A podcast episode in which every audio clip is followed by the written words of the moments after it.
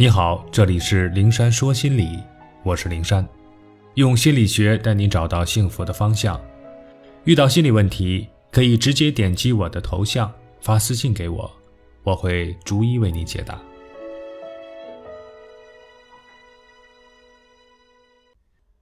一时强硬不起来，可以先假装不好惹。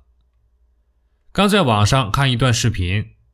一个幼儿园里，可爱的孩子们在舞蹈室排列各种队形，做着各种舞蹈动作。家长们呢，在窗外面带慈爱地欣赏着自家宝贝的表演。突然，一个胖嘟嘟的小女孩在转身的时候，恶狠狠地撞向身边的柔弱的小姑娘。悲壮的小姑娘应声倒地，委屈地扭着头看向撞自己的胖女孩，而对方挑衅地迎着她的目光，一副“你能把我怎么样的”强横表情。只看到小姑娘摔倒，没看到为什么摔倒的老师面带责怪地对趴在地上的小姑娘说：“转身的时候要站稳。”小姑娘没有争辩是别人把自己撞倒的，而是强忍着眼泪站起来继续排练。但站在窗外的小姑娘的父亲把一切看在眼里。接孩子回家的时候，父亲问他：“那个女孩为什么撞你啊？”小姑娘柔弱地说：“呃，她经常撞我。”父亲问：“那你为什么不反击呢？”孩子说：“你不是说不要和小朋友打架吗？有什么事情要和平解决呀？”父亲惊愕，看来是自己的教育培育出女儿的软弱。他沉思了一下，说：“听我说，孩子，当有人觉得你好欺负而一再冒犯你的时候，你要狠狠反击回去，要用同样的反击手段告诉他，你其实并不好惹，哪怕……”你只是一时假装不好惹。小姑娘得到爸爸的鼓励，当再次排练舞蹈时，相同的情景再现。小姑娘从地上一跃而起，狠狠地把对方推倒在地，然后像个英雄一样望向窗外的父亲，而父亲朝她竖起了大拇指，对她说：“好样的！”看完视频，我也对这位父亲竖起大拇指。他及时干预孩子走向讨好者的脚步。告诉孩子，面对一再进犯的人，不可坚持以和为贵，而是要勇敢地捍卫自我，即便是假装不好惹。所以，当你尚在强大的路上艰难跋涉的时候，若意识到我们的身边有这样一个屡次肆意冒犯我们的人，有一个总是刻意忽略我们的感受、拿我们不当回事儿的人，有一个我们一退再退、一让再让也不懂愧疚的人，不妨先假装不好惹。摆出一副强横高冷的姿态，就如一只刺猬，尽管内心忐忑恐慌，但也要竖起浑身的尖刺，向对方传达一个信息：我可不好惹。这招真的很管用，一方面的确会给对方以震慑，比如面对长啸和撂腿的驴子，老虎也是畏惧的；另一方面，这种假装出来的不好惹信息，同时也会传递到我们的内心，给我们壮胆儿。有一位男士被诊断出患了严重的抑郁症，他选择住院调养。一个人在医院待了将近一个月，朋友去医院看他，问他在这里住的不难受吗？他哈哈大笑地说：“不但不难受，还感觉很爽。”朋友不解：“哎呀，哪有住院还觉得爽的呀？”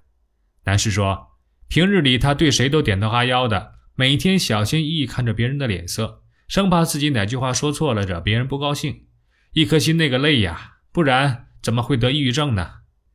可自从住院，从医生到护士，每个人对他都和颜悦色的，甚至有时候还小心翼翼地观察他的情绪，生怕他有什么不开心。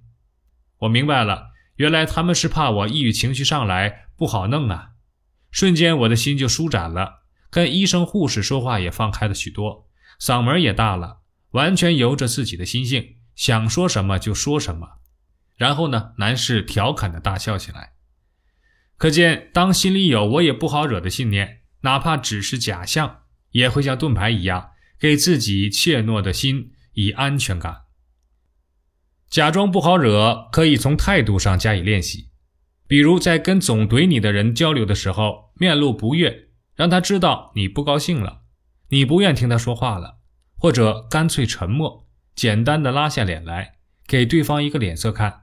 也可以无声无息地表达你的不好惹的气场。假装不好惹，可以从语言上去展示，比如试着在交流中反驳别人的观点，改变自己一贯迎合的说话风格。可以先找一个实验对象，有意的在他发表言论的时候，试着表达自己不同于他的观点，抱着“我可不好惹”的心态和实验对象相处，看看当我们表现出不好惹的时候，对方是什么反应和态度。如此一点点的去习惯这种交往模式，以及进行这种交往时候的心理状态。当然，这样做需要把握一个度，别让别人感觉我们处处在与人作对。假装不好惹，还可以抓住一些机会，小题大做一次，小小的爆发一次，让那些总欺负自己的人看到，我们不是不会发火，只是不想和你们计较而已。并且，当真正需要发火的时候，要鼓足勇气，敢于硬碰硬，哪怕腿肚子发抖到要抽筋，心里砰砰打鼓，也要面不改色不惧，眼神犀利，语言如刀，给予对方暴风骤雨般的反击。一次有力的反击，足以塑造我们不好惹的形象。又想起那个被父亲教导能动手就少吵吵的小女孩，奋起推倒欺负自己的人后那胜利的笑容；而那个被突然一击摔倒在地的强横者，惊慌失措。一切得寸进尺的强横者都是纸老虎。当我们真的不好惹，他们便也真的不敢再惹我们了。孔子云。以直报怨，以德报德。当包容只是换来欺负，忍让只是换来无视，一味付出只是换来廉价索取，好吧，告诉他，我可不好惹。当我们强硬起来，完全不在意别人，只以自我为轴心；当我们摆出高冷的姿态，傲视周围的一切，我们会发现，我们反而会得到用讨好想换却换不来的东西。比如认同、尊重、关注。